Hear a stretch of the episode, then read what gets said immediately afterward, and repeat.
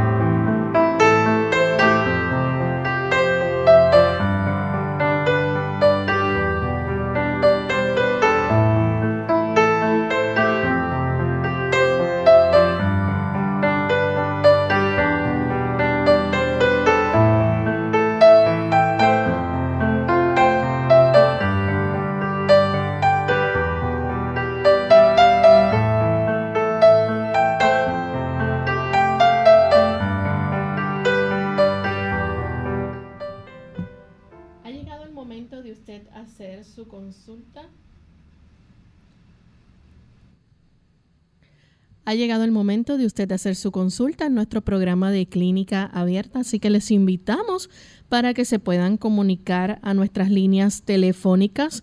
Localmente en Puerto Rico tenemos disponible el 787-303-0101. Para los Estados Unidos, el 1866-920-9765. Para llamadas internacionales libre de cargos, el 787 como código de entrada, 282-5990 y 763-7100. Les recordamos que usted puede hacer su consulta también entrando a nuestra página web buscando radiosol.org. Ahí en vivo a través del chat puede escribir su consulta. Les recordamos también que tienen disponible a través del símbolo de teléfono puede efectuar su llamada directamente desde nuestra página. Solamente debe contar con los buscadores de Google Chrome o Firefox para poder efectuar la llamada. Sigue las instrucciones y puede comunicarse con nosotros directamente en vivo al programa. También queremos decirle a los amigos que nos siguen a través de las redes sociales que en Facebook estamos disponibles, pueden entrar y pueden hacer su consulta a través de la página de Facebook Radio Sol 98.3 FM y en la medida que recibamos las consultas y el tiempo nos alcanza estaremos contestándoles también. Sean todos bienvenidos y vamos entonces a dar inicio a nuestro programa.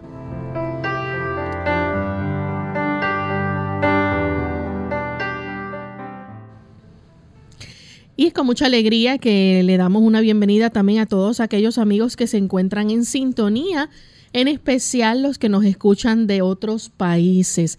Queremos que se mantengan escuchando y que si tienen alguna pregunta con relación al tema que nos concierne durante todos estos días sobre el virus, el COVID-19 o coronavirus, también la pueden llevar a cabo. Tenemos al doctor Elmo Rodríguez orientándonos sobre este tema durante estos días, así que esperamos que puedan aprovechar la oportunidad.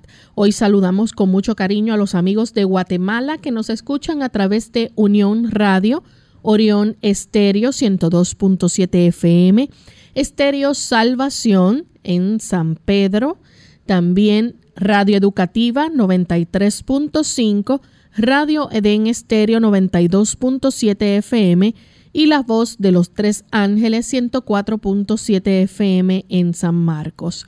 Así que para todos nuestros amigos le enviamos un cariñoso saludo desde Puerto Rico. Bien, saludamos y damos también la bienvenida al doctor Elmo Rodríguez. Saludos, doctor, ¿cómo se siente hoy? Muy bien, gracias a Dios, Lorraine. Agradecido al Señor por esta oportunidad y por estar aquí en contacto con tantos y buenos amigos. Y nos complace mucho saber que usted está precisamente con nosotros en este espacio de tiempo. Agradecemos al Señor por ello. Bien, pues vamos a escuchar el pensamiento saludable para esta hora. El pensamiento saludable dice así. El creador del hombre ha dispuesto la maquinaria viviente de nuestro cuerpo. Toda función ha sido hecha maravillosa y sabiamente y Dios se ha comprometido a conservar esta maquinaria humana marchando en forma saludable si el agente humano quiere obedecer las leyes de Dios y cooperar con Él. Qué interesante. El Señor no nos ha dejado solos. Él desea que nosotros como entes racionales, entes pensantes, personas que comprenden el deseo de Dios. Recuerden que la escritura nos dice que el Señor está deseoso de que nosotros podamos tener salud. No es parte de Dios, no es que provenga de Dios todo lo que está ocurriendo en este momento. El Señor sencillamente ama la salud, lo ama a usted y me ama a mí. Pero también tenemos que entender que hay un enemigo hay un enemigo que ha sembrado cizaña. Dios es el autor de la vida, de la felicidad, de la salud. Pero el poder del enemigo, él lo que busca es el dolor, el sufrimiento, la enfermedad y la muerte. Y entendemos que Dios está haciendo todo lo que Él puede por darnos luz, capacitarnos, para que nosotros podamos entender que Dios quiere bendecirnos, que Él quiere que salgamos de toda esta problemática.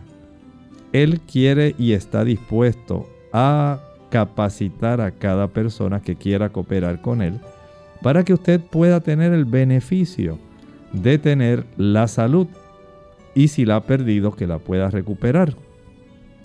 Pero la parte que a usted le corresponde y a mí, esa parte es la nuestra cooperar con esas leyes de Dios, esas leyes que nos facilitan el que nosotros podamos poner nuestro cuerpo en el ámbito más saludable posible para que el Señor pueda bendecir ese aspecto. Usted prepara el escenario y el Señor entra en el escenario. Él quiere que usted, como un ente responsable, también tenga una parte activa en el cuidado de su cuerpo. Y con este buen consejo vamos a dar inicio entonces a las llamadas de nuestros amigos oyentes. Ya tenemos en línea telefónica a Nelly de Aguadilla. Adelante Nelly. Bueno, en lo que, en lo que podemos pasar la llamada, vamos a pedir al doctor que si puede recordarle a los amigos, ¿verdad?, sobre lo que hemos estado hablando acerca del coronavirus, las medidas a tomar durante este tiempo. Claro, ustedes saben que nosotros todos ah, mundialmente estamos siendo expuestos a esta situación que epidemiológicamente la Organización Mundial de la Salud ya clasificó como una pandemia. Tenemos una situación donde hay un agente infeccioso, un microorganismo. El virus que se le ha llamado COVID-19 es un coronavirus. Pertenece a la misma familia a la cual pertenece también la influenza. Y este tipo de infección viral está prácticamente haciendo un gran avance básicamente en la mayor parte de los países en todo el mundo. Hay países que han podido en cierta forma contener el avance de esta infección, pero muchos otros, lamentablemente, una vez se han introducido este tipo de agentes virulentos, en realidad están haciendo mucho daño. Y se ha estado haciendo hincapié en que las personas puedan entender que hay una sintomatología que es la más característica que tienen estas personas que desarrollan la infección por el coronavirus. Principalmente fiebre. Uno. Después, estas personas van a tener una tos, tos seca. En tercer lugar, van a tener dificultad respiratoria. O sea que hay este tipo de manifestación, viene siendo lo más clásico. No quiere decir que sea lo único. Hay personas que desarrollan malestar a nivel de la garganta.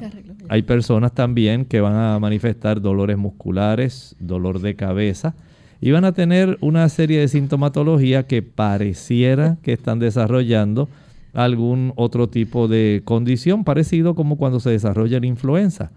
Pero el daño que se ocasiona al tejido pulmonar es lo que básicamente está atrayendo tanto la atención a nivel mundial porque las complicaciones por daño y destrucción del tejido pulmonar es bastante severo y trae a otras complicaciones. Por lo tanto, deseamos que usted, como parte de esa responsabilidad que tiene como ser humano, coopere en este aspecto. Usted debe seguir aquellos lineamientos sanitarios que ya se han estado enfatizando a la población. Mantenga una distancia social, una distancia prudente. Si puede ser mayor de tres pies, si lo puede ser de seis pies, mucho mejor. Lave sus manos frecuentemente, por lo menos agua y jabón. Esto es un método muy sencillo para que usted pueda aniquilar alguna partícula viral que haya en la superficie de sus manos. ¿Y por qué? Porque generalmente tiende a llevarse estas manos ya con la infección del virus a zonas donde hay mucosas. Puede ser la mucosa oftálmica, la de nuestros ojos, la mucosa nasal, si usted se hurga la nariz o si respira el virus, o la mucosa oral, si se toca la boca. Son tres puertas de entrada que tiene el virus, por lo cual se hace mucho énfasis en estos procesos de desinfección para que usted reduzca la posibilidad de ser contagiado. Bien, pues vamos a recibir la primera llamada, la hace Nelly de Aguadilla. Nelly. Sí, Dios les bendiga. Hermano, por la radio, eh, el programa que sale es agrandamiento del vaso. Así que me hacen este favor y me dejan este en línea para oír el programa, porque la programación que está saliendo es eh, información acerca del agrandamiento del vaso. no, se preocupe, Nelly, la dejamos en línea. Puede hacer la pregunta. Sí, eh, yo, eh, yo no sé si fue el doctor que dio esta receta para, para, eh, para curar el coronavirus, aunque ya eso no se cura, pero eh, necesitamos en la casa saber cómo se puede uno tratar en la casa si no uno no quiere llegar a un a una sala de emergencia o ir a un una oficina de doctor. ¿Qué uno puede hacer en la casa para uno mismo tratarse y no tener que salir a, a buscar tratamiento en hospital o que no haya pues remedio de quedarse en la casa porque los hospitales van a estar bastante ocupados. Dios me los bendiga y muchísimas gracias. Muchas gracias Nelly. En realidad debo hacer una aclaración con su pregunta. Una cosa es las medidas que usted puede hacer ahora de manera preventiva. Porque una vez la persona se infecta, y la persona comienza con el cuadro clínico. La dificultad respiratoria es tan severa que no va a ser usted eh, capaz de usted tratarse en el hogar. Podrá tener la fiebre, podrá tener la tos, Pero la dificultad respiratoria la va a llevar a que usted busque asistencia médica. O sea, comprendan que esta situación, una vez se desarrolla el cuadro clínico, mientras usted está asintomático, bueno, la mayor parte de las personas están asintomáticas y se convierten en portadores. Pero una vez una persona, por eh, debilidad de su organismo como huésped, o sencillamente porque la persona ya, ya está padeciendo de enfermedades crónicas que facilitan la instalación y el progreso de la condición del virus, y se desarrolla el cuadro con dificultad respiratoria, créame que usted no se va a quedar en la casa. Va a querer buscar ayuda de cómo cuidarse y cómo usted prevenir. De eso sí vamos a estar hablando en el día de hoy. Bien, tenemos a Carmen de Carolina. Adelante, Carmen. Sí, buen día. Adelante, Carmen. Ajá, mira, mi amor, este, yo lo que quería no es de, de esto que ustedes están diciendo, este es que tengo yo no te este padezco de de aló continúe por favor Carmen. sí continúe. Ah, yo, yo tengo sí, diverticulitis. Lo dije bien sí ¿Ah? ajá entonces quisiera yo me voy a ir al radio a ver qué el doctor me aconseja es diverticulitis la molestia la tengo, tú sabes, la cintura de adelante, pues teniendo la cintura de atrás, mucha molestia. Voy a, voy a colgar para ir a, la, a la radio. ¿Está bien? Okay, ok, no hay problema. Mire, lo más seguro que usted lo que tiene es diverticulosis, que es la condición, ya usted le hicieron una colonoscopía, le pudieron detectar que usted tiene divertículos, ya sea en el colon ascendente o en el colon descendente, que son los lugares más frecuentes donde aparece, aunque también puede aparecer en el colon transverso. Este tipo de bolsillos o herniaciones que ocurren en el intestino grueso, una vez se inflaman y se infectan, desarrollan la diverticulitis y generalmente hay que tratarlo en ambiente hospitalario. Probablemente usted lo que tiene en este momento que le preocupa es porque ya le han dicho que usted tiene la diverticulosis. Usted tiene la condición, pero en este momento no está agudamente inflamada ni infectada, sino que tiene esa situación. Y para este tipo de situación, lo primero es evitar estreñirse. Mientras usted se mantenga estreñida, le facilita al cuerpo los procesos inflamatorios y facilita también los procesos infecciosos, que estos se agudicen y usted sea la que esté sufriendo. Por lo tanto, el mantener una, un buen movimiento intestinal, donde usted pueda vaciar su intestino de una manera completa, le va a dar el beneficio de evitar el problema. Y para esto debe, número uno, por lo menos tomar de dos y medio a 3 litros de agua al día. No lo haga con las comidas. Cuando usted come y bebe, va a padecer de estreñimiento. Y recuerde que el estreñimiento tiene mucho que ver con el problema de la diverticulosis. En segundo lugar, procure aumentar el consumo de fibra no soluble, celulosa. Esa es la fibra que usted encuentra cuando consume mango. Esa es la fibra que usted encuentra al consumir celery, apio. Es la misma fibra que usted encuentra cuando come arroz integral. Es la misma fibra cuando usted come pan integral. Cuando usted consume una buena cantidad también de chinas o naranjas de toronja, ahí hay abundante celulosa. Y la celulosa facilita el que nuestro organismo pueda moverse más eficientemente, especialmente el área del colon, sin que tenga que hacer fuerza, sin facilitar la inflamación y ayudando para que se pueda vaciar de una manera plena. Tenemos el agua, tenemos la celulosa proveniente frutas, de vegetales y de cereales integrales. Lo otro esencial es que usted practique caminatas o ejercicios que ayuden a mover el abdomen. Los ejercicios como los abdominales, las sentadillas, ayudan para que usted pueda facilitar y estimular el movimiento intestinal para que evite el estreñimiento. Esencialmente estas tres áreas van a ser las más importantes. La persona que come queso y que come carne se va a estreñir. No lo debe utilizar. En su caso va a ser sumamente perjudicial. Vamos a hacer nuestra primera pausa y cuando regresemos continuaremos contestando más de sus preguntas, así que no se retiren. La papaya es una fruta muy peculiar y rica en vitaminas. Su ingesta favorece la digestión de las proteínas. Además, tiene muy pocas calorías.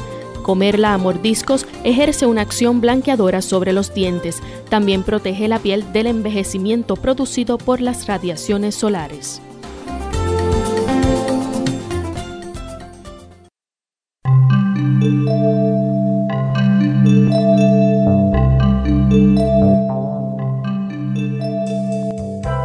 Desafortunadamente, el aumento de la información sobre los peligros del tabaco no ha detenido a muchos jóvenes. De hecho, el porcentaje de jóvenes latinos que fuman en el último curso de la escuela secundaria ha aumentado desde 1983. Una razón puede ser que los adolescentes se caracterizan por no preocuparse por la muerte, la ven demasiado lejos. Incluso pueden convencerse de que para cuando sean adultos, el cáncer y las otras enfermedades del corazón y los pulmones causados por el tabaco se podrán curar. Si descubre a su hijo o hija fumando, los expertos aconsejan decirle que lo deje inmediatamente y que fumar es intolerable. Necesita ser firme para apoyarles. Deje que su hijo se dé cuenta de que romper la adicción al tabaco es difícil para cualquiera, sin importar la edad. Entienda que un niño que es fumador adicto puede recaer y necesitar apoyo. Aunque pueden ocurrir recaídas durante el periodo de abstinencia, deje siempre claro que dejarlo es obligatorio. Si su hijo no puede dejarlo por sí mismo, pídale ayuda a su médico familiar, quien puede recetarle medicación o dirigir a su hijo a un programa contra el tabaco.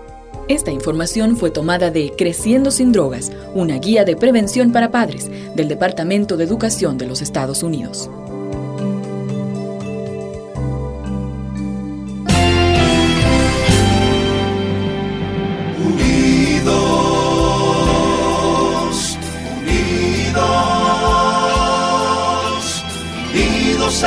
Hacia el cielo siempre unidos, unidos, unidos en la testificación de la verdad, en la testificación de la verdad.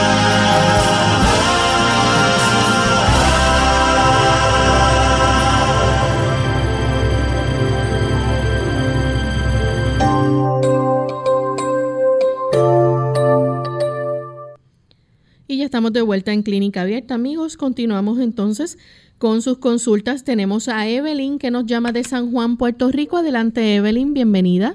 Y, Dios me los bendiga a todos.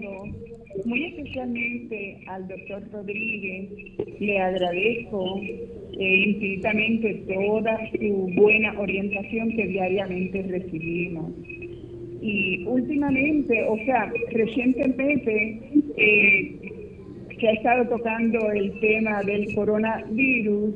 Y en esa dirección el doctor nos ha dado también unas buenas recomendaciones eh, preventivas. Y como labor preventiva también eh, tocó el área de la higiene.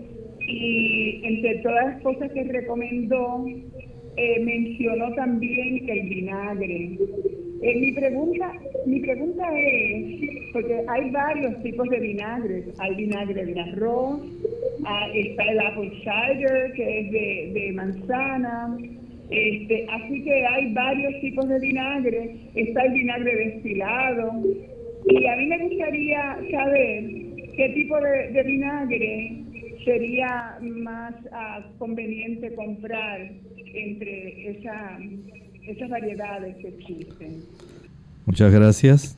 En realidad puede comprar cualquiera. El vinagre es ácido acético. Después que sea ácido acético, no importa que sea de manzana, no importa el que sea, si son manzanas eh, amarillas o si es vinagre blanco, no hay ningún problema. Usted lo puede utilizar.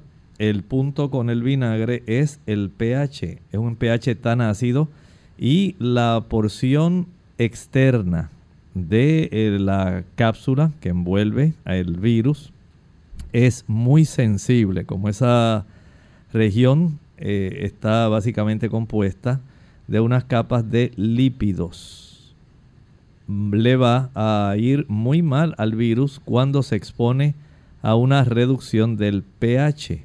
Y eso facilita entonces que el virus se inactive. Por lo tanto, desde ese punto de vista podemos decir que cualquier tipo de ácido acético, y no solamente el ácido acético, si usted en su casa tiene un árbol de limón, y usted puede exprimir una buena cantidad de jugo de limón y la quiere utilizar también para usted desinfectar sus manos. Esto le puede ser bastante útil porque también el jugo de limón tiene un pH muy ácido y este pH ácido va a ser lo mismo que si usa el vinagre. Es parte de ese proceso que puede ser práctico si usted ya no consigue eh, alcohol, por lo menos isopropílico al 70%, el cambio de pH puede ser letal y es letal para este virus. Tenemos a Raiza que llama de la República Dominicana. Adelante, Raiza. Gracias. Bienvenida, Raiza. ¿Puede hacer la consulta? Sí, gracias. Eh, tengo un niño falsémico de dos años. Quisiera alguna recomendación que me haga el doctor gracias. para el coronavirus. Los niños falsémicos, recuerde que el problema es más bien la hemoglobina. Ya es un problema genético. El asunto es tratar de mantener en el niño una buena hemoglobina eh, dentro de la cifra más cercana a lo que él generalmente se mantiene. Puede ser 11, no sé en realidad cuál sea la cifra en que aproximadamente se mantiene su niño. Estos niños generalmente no tienen problemas con los glóbulos blancos, tampoco con las plaquetas. Y desde ese punto de vista podemos decir que eh, usted puede tomar las medidas generales. Si usted conserva una buena cifra, lo más altita que pueda de hemoglobina, esto le va a ayudar, por lo menos sabemos que las inhalaciones profundas van a transportar en los glóbulos rojos, en la hemoglobina que él tenga, en sus glóbulos rojos, va a transportar una buena cantidad de oxígeno que va a producir sustancias, moléculas de peróxido que nuestro cuerpo le facilitan el aniquilar sustancias como los virus gracias a ese beneficio, entonces, el tener una hemoglobina que sea lo más adecuada posible, le va a dar esa ventaja. Desde el punto de vista de un niño, el evitar que los niños coman azúcares es una gran ventaja que usted le da. Los azúcares impiden que las digamos, células blancas que se tienen que mover rápido, especialmente los macrófagos, puedan llegar a la zona de la invasión para poder aniquilarlas, para poder engullirlas, comérselas literalmente. Si nosotros le damos la oportunidad a que nuestro sistema de células blancas esté en una condición óptima, le facilitamos al sistema inmunitario esa ventaja. Entonces, desde el punto de vista de su pregunta, el tener su hemoglobina lo más altita que pueda con el niño, preparándole, por ejemplo, su jugo de zanahoria con remolacha, con algunas hojas de espinaca y con limón, ayuda para que el niño pueda mantener esa hemoglobina más óptima, pueda transportar más oxígeno, puedan producirse esas sustancias peroxidadas para que lo ponga en una situación de ventaja de ataque desde el punto de vista inmunológico. El evitar los dulces. le va a ayudar para que no se afecten aquellas células que tienen que moverse especialmente a engullir y neutralizar microorganismos que son adversos. Bien, tenemos entonces a Sandra de Estados Unidos. Adelante, Sandra. Sí, muy buenos días, doctor. Nuevamente, verdad, pidiendo sus consejos. Doy gracias a Dios por, por ustedes, por su conocimiento que nos imparte, que nos ayudan grandemente. Pues yo estoy llamando porque ahora pues soy yo, ¿verdad? Con esto de la culebría, estoy bien mal, no se me quita ese dolor, este, me estoy tomando los medicamentos, ¿verdad? Lo que la doctora me recomendó, la Neurontin de 300 miligramos, de miligramos, ella me la dio para tres veces en el día. Eh, eso lo pone a uno mareado, pero como yo soy muy imperactiva, aún así no me, no me achoca, como yo digo, siempre hago las cosas, pero me estoy tomando, hoy me toca la última de la Valtrex, un miligramo, que mi hija me dijo que esa era para, creo que para este virus, para esta cosa de, la culebría. Entonces yo seguí su consejo, me estoy poniendo eh, carbón activado, mi hija me lo pone, ¿verdad? Con guantes, y me lo aplica en la espalda. Ya el del seno prácticamente ya se curó, pero el de la espalda todavía se ve como rojito, yo no me lo puedo ver bien apenas con el espejo, con otro espejo, pero lo que más me molesta, doctor, es el dolor. Por ratos, hoy amanecí, pero grave.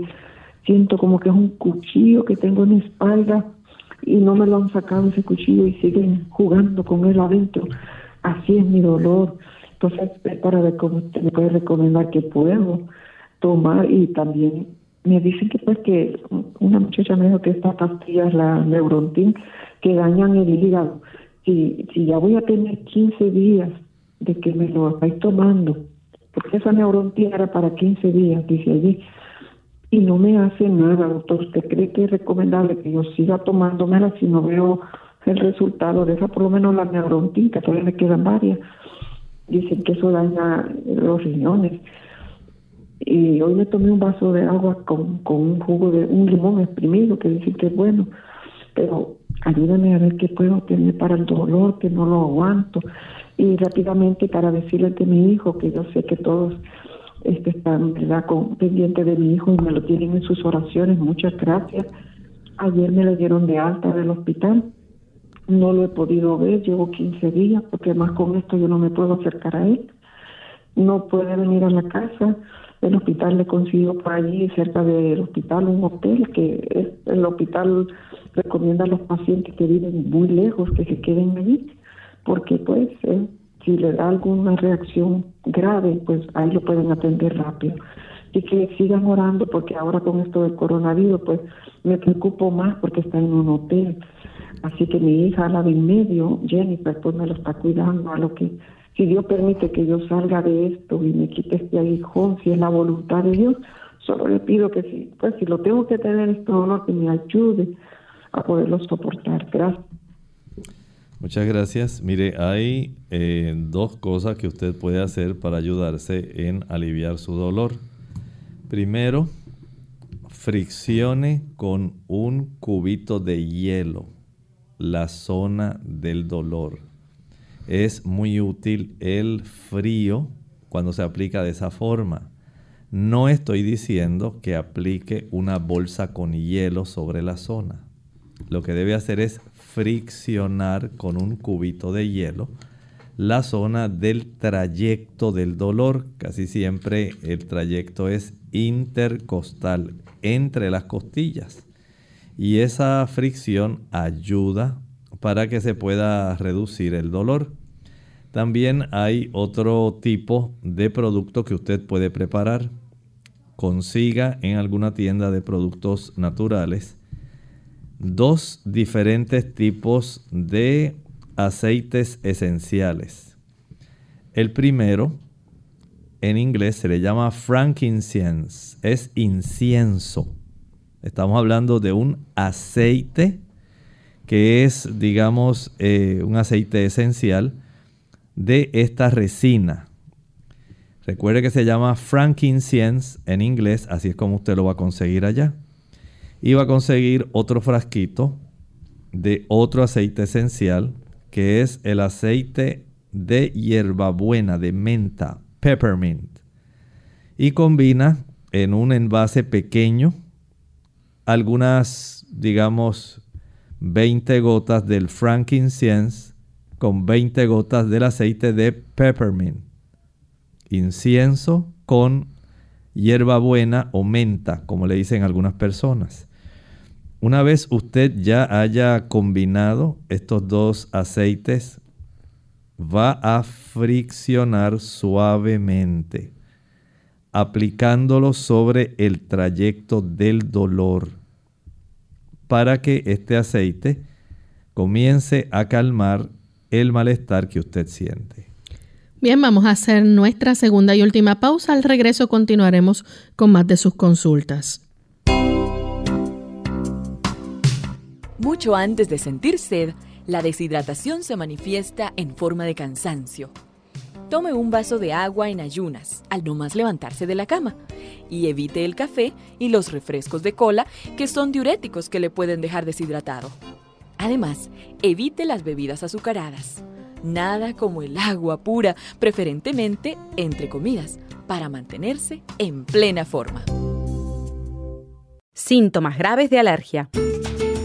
Hola, les habla Gaby Zabalúa Godard en la edición de hoy de Segunda Juventud en la Radio, auspiciada por AARP. Sufrir una reacción alérgica a un alimento es una situación grave. La alergia se produce como una reacción inmunológica a una proteína contenida en determinado alimento debido a que sus síntomas pueden variar desde picazón alrededor de la boca, nariz, ojos y garganta hasta la potencial fatalidad de no poder respirar, es recomendable, especialmente en niños y adultos mayores, visitar al médico para identificar su origen. Las alergias a las comidas no son frecuentes, no obstante el número de personas que las ha aumentado en los últimos años. Como no existe una cura probada para este tipo de alergia, en muchos casos los niños tienden a aliviarse al crecer, mientras que los adultos mayores no. La mejor manera de evitarlas es dejar de consumir alimentos que la causan. Según datos de especialistas, el 90% de las alergias en Estados Unidos son producidas por alimentos como la leche, la soja, mariscos, huevos o cacahuates. Sin embargo, no deben confundirse las alergias a los alimentos con la intolerancia a los mismos. Si bien los síntomas pueden ser parecidos, las reacciones de intolerancia del alimento no son tan graves como una alergia,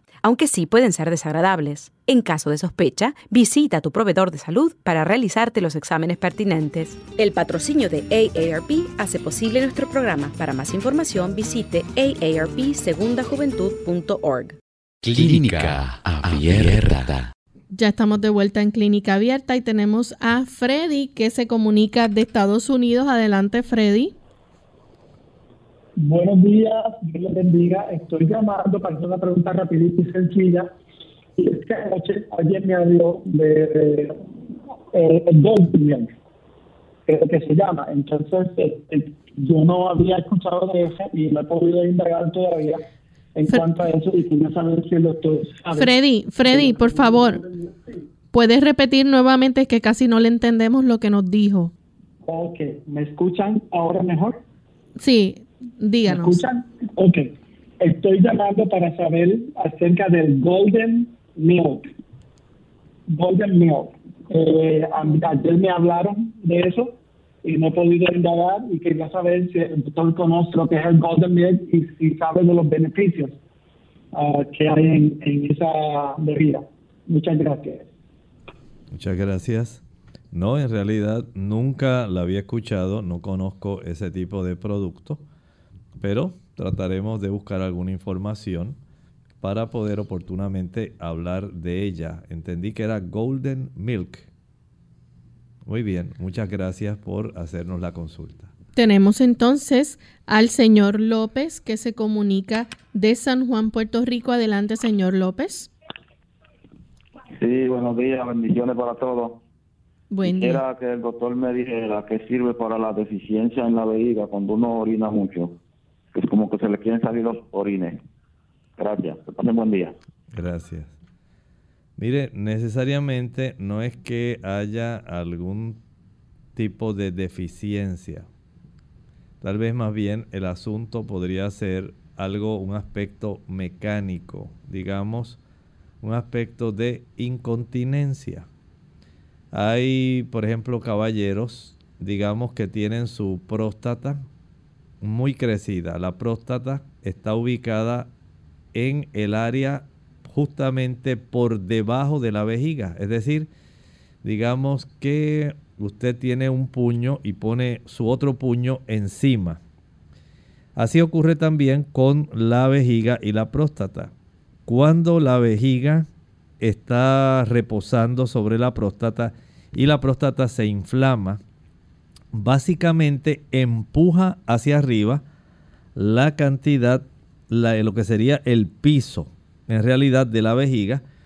Y hay personas que comienzan a tener entonces problemas en esta área porque no pueden contener la misma cantidad de volumen y la vejiga tiene que estar eh, frecuentemente vaciándose. Hay otras personas que en la zona donde está la vejiga y comienza la uretra, ahí se le llama el trígono vesical. Es un área muy importante para poder tener control de esa zona respecto a cuánto y cuándo usted puede vaciar su vejiga. Si usted tiene algún trastorno, especialmente en el sistema neurológico, se puede afectar esa capacidad. Otras personas pudieran estar usando fármacos, medicamentos que estimulan el que la persona básicamente no se pueda contener y tenga que estar literalmente corriendo al baño para poder vaciar la vejiga. Esto es otra condición.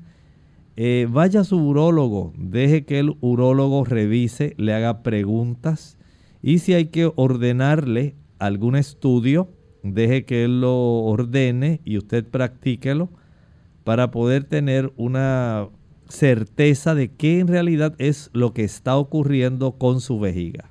Tenemos entonces a Jacqueline que nos llama de República Dominicana. Adelante Jacqueline. Continuamos entonces con Mercedes de San Juan, Puerto Rico. Adelante Mercedes. ¿Aló? Buen día. Buen día. la pregunta mía es, este, yo tengo una sobrina que el compañero de ella es este, vuela en los aviones del Auromoso y entonces eh, también quiere regresar a la casa. Entonces le dice que no, que, no sabe cómo esté por el asunto del, coronavirus. Pero entonces yo le digo a ella, que no, pero me dice, mira, consúltame con el doctor Elmo a ver qué él me aconseja, a ver qué usted le aconseja. ¿Qué es lo, perdone Mercedes, ¿qué es lo que tiene su amigo? Dígame. ¿Qué es lo que tiene su amigo? Que era bromoso y está volando de, de, sitio en sitio y ahora está en Miami, quiere regresar a la casa. Y entonces mi sobrina le dice que no, que no regrese, que se quede por ahí en, cuarentena por ejemplo del coronavirus. Y entonces ella me dice, pregúntale al doctor Elmo qué me aconseja, si le diga que sí o que no. Ah, ya le comprendo, sí. Muchas gracias. Mire, en la zona donde él está, ya hay eh, algunas personas que han sido declaradas como positivos y se sabe que tienen el problema. Recuerde que él está más expuesto al ser parte de la tripulación de vuelo de alguna aerolínea. Es más fácil que haya una cantidad de contagio que hay personas que lo van a manifestar, digamos, con el cuadro clínico como hemos estado hablando hay otros que van a ser portadores sintomáticos. O sea, tienen el virus, lo cargan, pero no tienen sintomatología. Afortunadamente la mayor parte de las personas son así, pero no quiere decir que esa persona sea menos sospechosa que aquella que ya francamente ha desarrollado el cuadro. Por lo tanto, si él está más expuesto que una persona normal, a una gran cantidad de público que tiene que atender porque allí no van a estar a muchos pies de distancia porque tienen que dar una atención. Y está expuesto también a los conglomerados de personas en los aeropuertos. La probabilidad de que él pueda tener el virus, aunque no lo esté manifestando, es mayor que otras personas. Desde ese punto de vista, si él puede evitar eh, viajar, sería recomendable entonces que él pueda quedarse tranquilo en lo que pasa toda esta situación. Tenemos entonces a Maritza de la República Dominicana. Adelante, Maritza. Maritza. Continuamos entonces con la siguiente llamada, Rosa Uña. Sí, buenos días. Adelante, bienvenida. buenos días. Yo tengo 60 años y 60 años. Quería saber eh, que el doctor me diga por qué siento tanta tanto cansancio, falta de energía, falta de ánimo. ¿A qué se deberá eso? Muchas gracias. Hay varias causas, no podemos especificar alguna en este momento porque por un lado sería útil saber cómo está su hemoglobina. Hay personas que al tener anemia sufren de astenia y adinamia, es decir, le falta el ánimo, le falta la fuerza, le falta el deseo de poder hacer las cosas. Hay personas que le ocurre esto cuando tienen el azúcar elevada.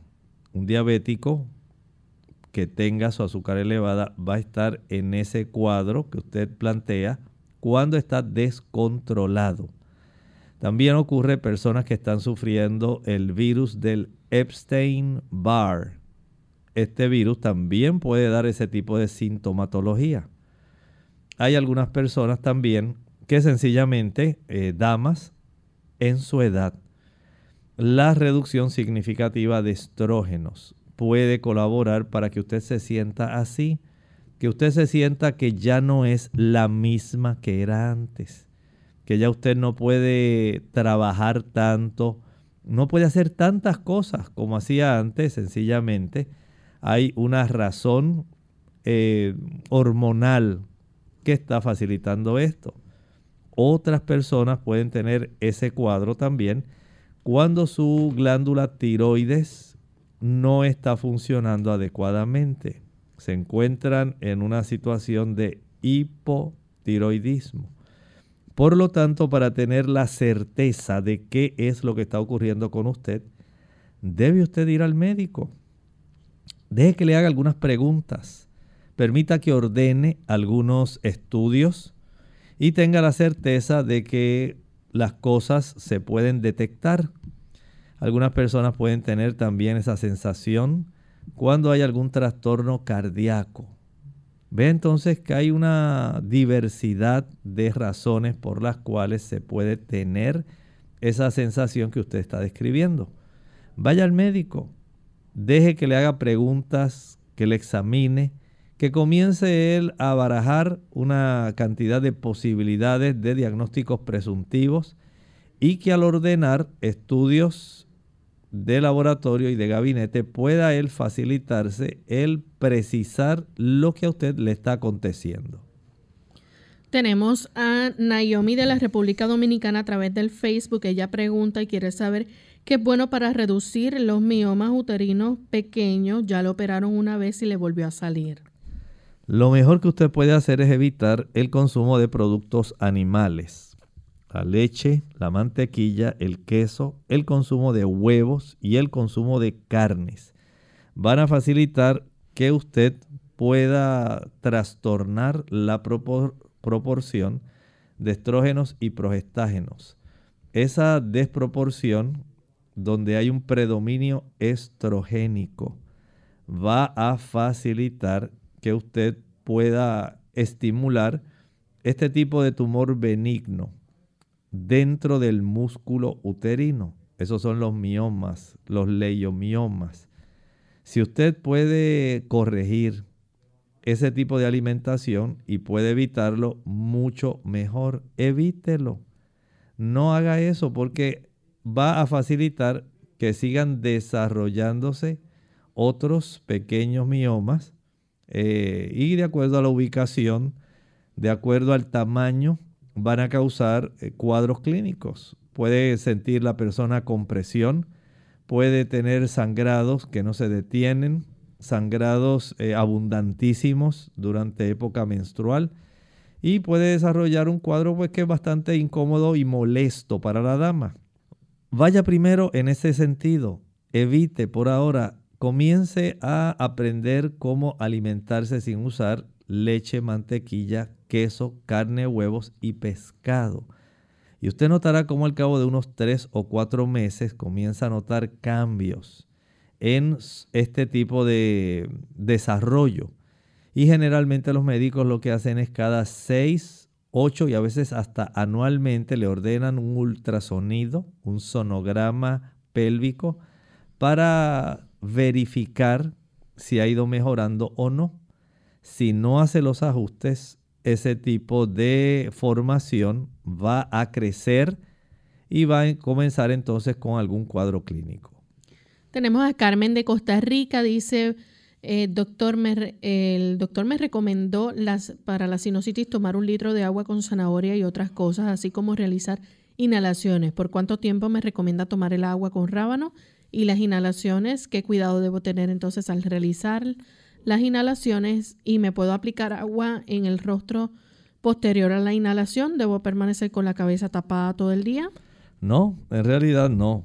Este tipo de procedimiento que usted va a estar practicando va a ser muy sencillo. Digamos que estas inhalaciones usted las practica eh, tres veces al día durante unos tal vez 20 minutos. Después de lo cual usted ya puede sacar su cabeza, no tiene que mantenerla cubierta, eso sí, que no hayan ráfagas de viento, en lo que su cuerpo se va atemperando a la temperatura normal del cuerpo. Eh, al cabo de ya tal vez una hora puede lavar su cara con agua fresca. No tiene que ser agua fría. Puede ser agua tibiecita, agua fresca, temperatura ambiente. No va a tener ningún problema. El que usted haga este tipo de cambios eh, o que practique estas inhalaciones y que tome el jugo que le había recomendado, lo puede hacer mientras usted eh, se facilita el descongestionamiento de áreas de senos paranasales y usted nota que toda esa parte, digamos, aérea del sistema respiratorio superior comienza a descongestionarse y usted ve la mejoría. Hasta tanto usted no vea mejoría, no deje de practicar lo que les recomendé. Bien, tenemos a Manuel de la República Dominicana. Siempre ha escuchado que el cornflake es un excelente alimento.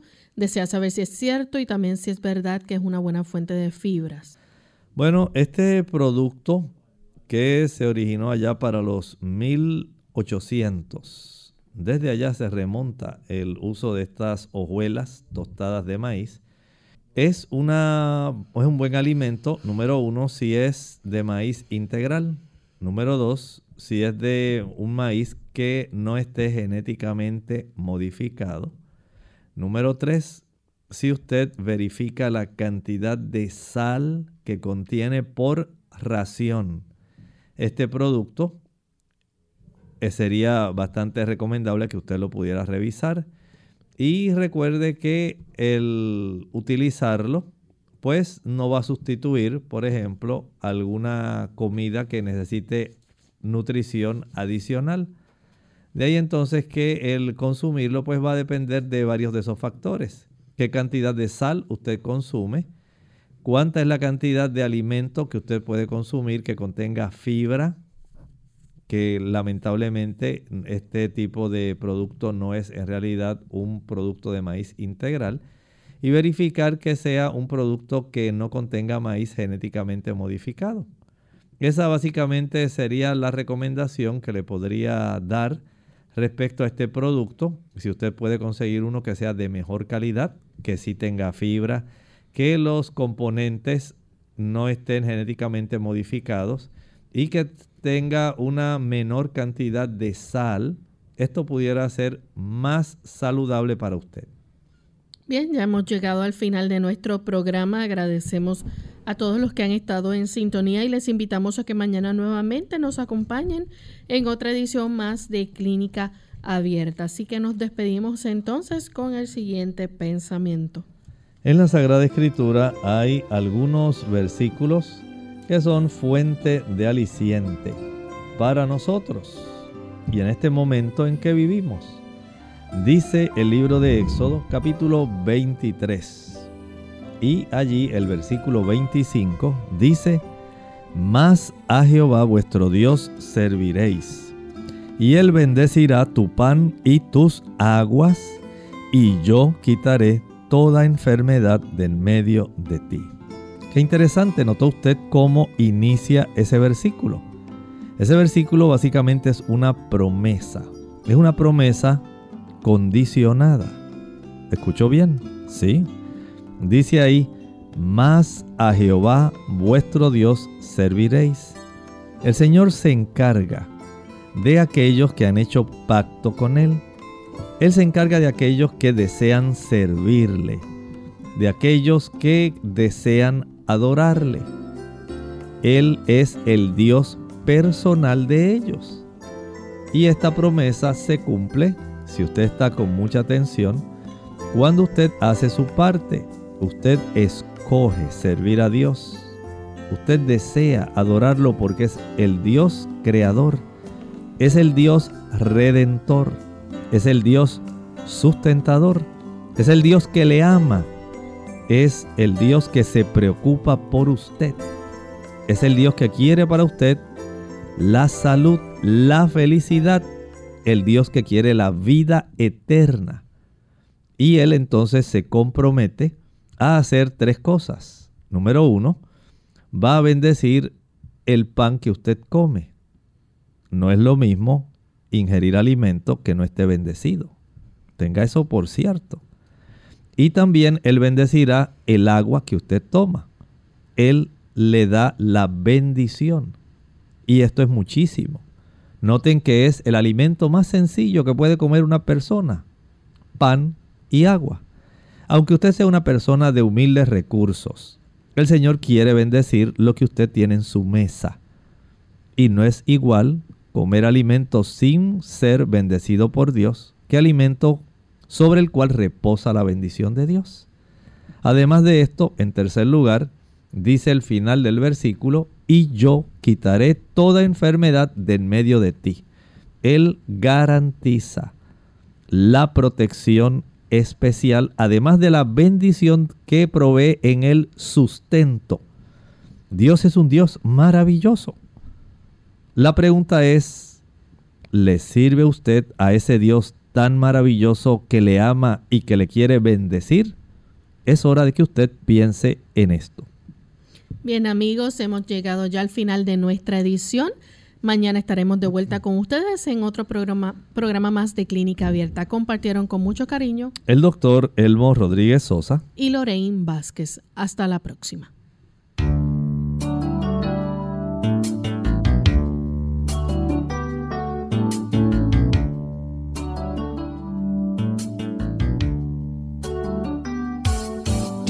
Clínica Abierta. No es nuestra intención sustituir el diagnóstico médico. Antes de poner en práctica cualquier consejo brindado en este programa, usted debe consultar con su médico. Hasta la próxima.